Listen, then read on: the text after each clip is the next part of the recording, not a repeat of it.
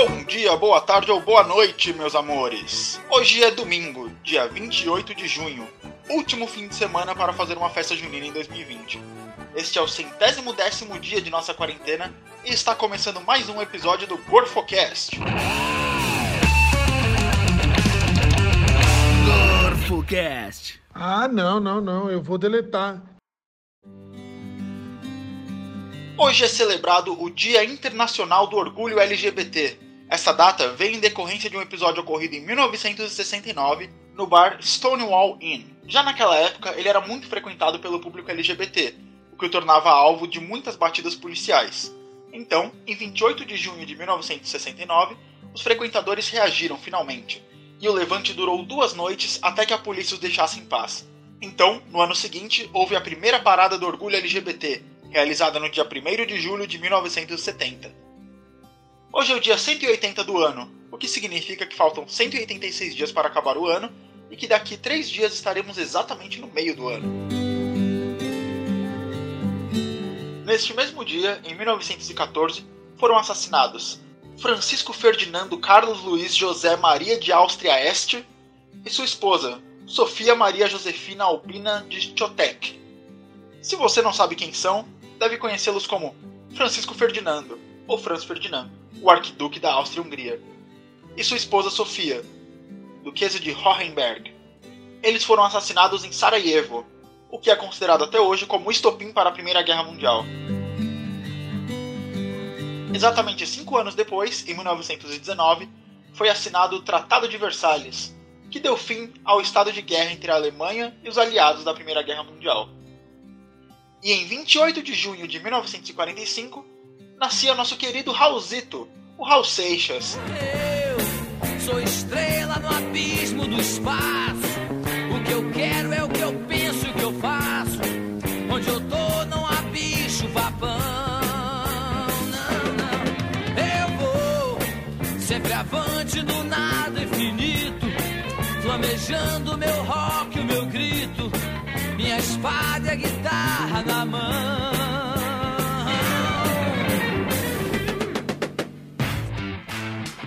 Vamos para as notícias científicas dos últimos 10 dias. Quantas civilizações inteligentes existem na nossa galáxia? Um grupo de investigadores da Universidade de Nottingham, no Reino Unido, fez o cálculo do provável número de civilizações inteligentes que existem na nossa galáxia. E a resposta é 36.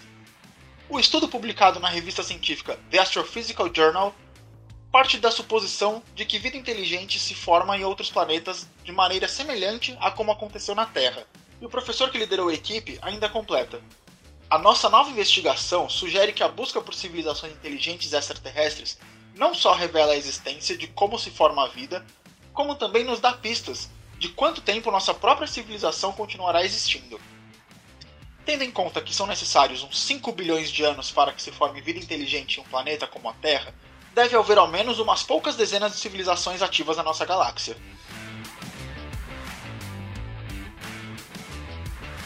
Como discutir com um racista e ganhar o debate com argumentos científicos?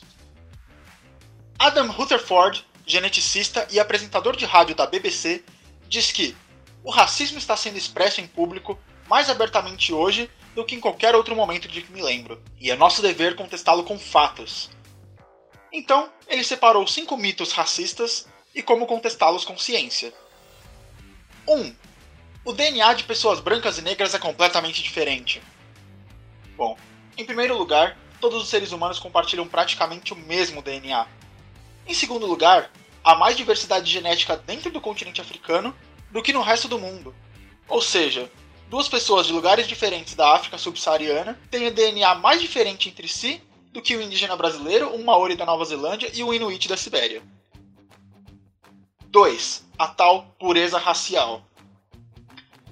Nós às vezes pensamos algumas regiões do mundo, alguns povos ou etnias como sendo isolados, seja cultural ou fisicamente.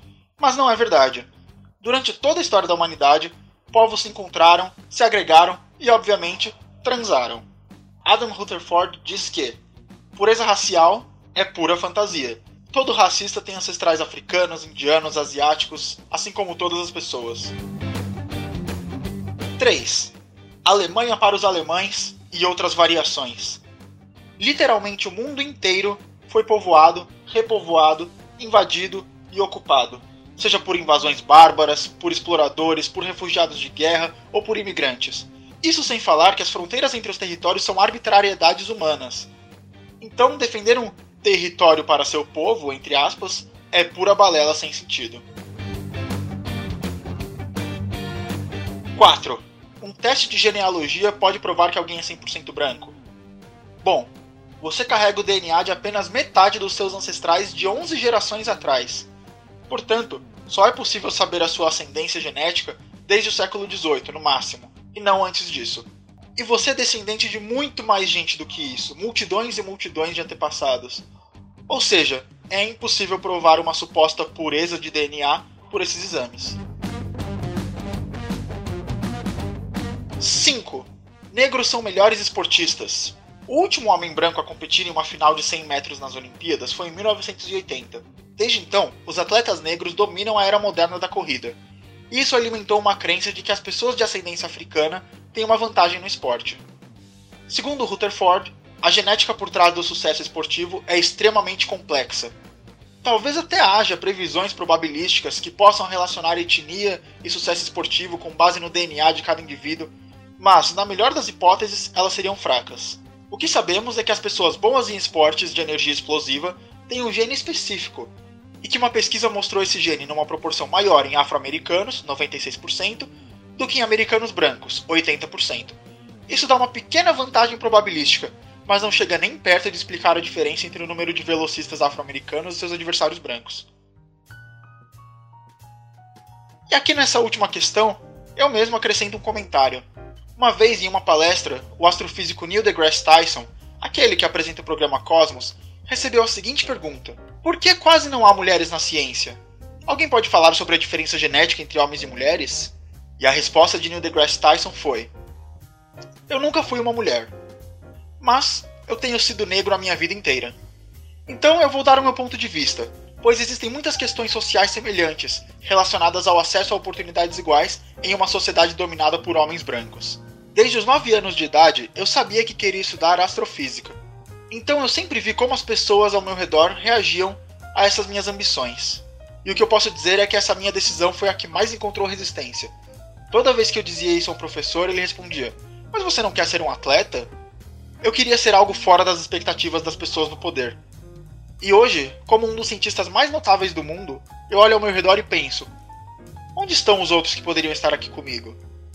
Eu consegui transpor as pedras no meu caminho, mas outros não. Então, a minha experiência de vida me diz que quando eu não vejo negros na ciência, ou mulheres na ciência, é porque essas barreiras da sociedade são reais. E eu tive que sobreviver a elas para estar aqui hoje. Então, antes de falarmos sobre diferenças genéticas, nós temos que chegar a um sistema onde existam oportunidades iguais.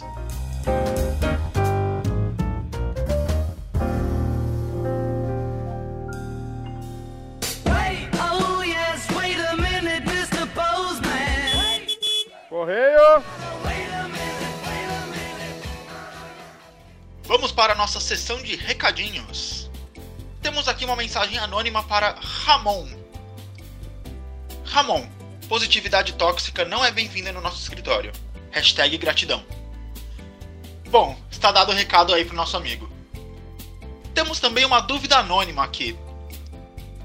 Quero saber se quando a Hermione toma a poção polissuco com pelo de gato, com quantos mamilos ela fica?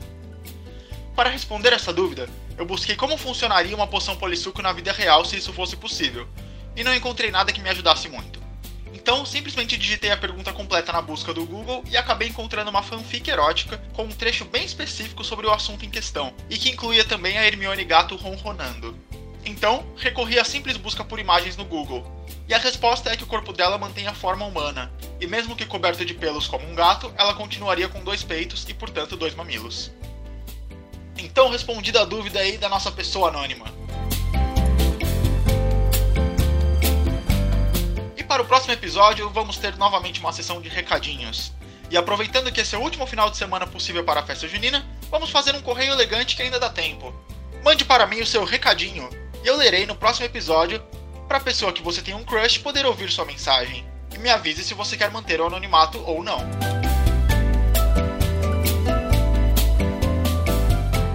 Isso aí, queridões. Vamos ficando por aqui. Espero que tenham gostado e até a próxima.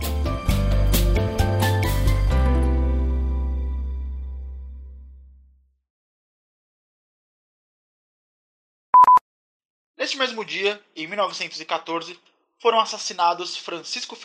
Francisco Ferdinando Carlos Lu... Francisco Ferdinando Carlos Luiz José de Aust... Caralho.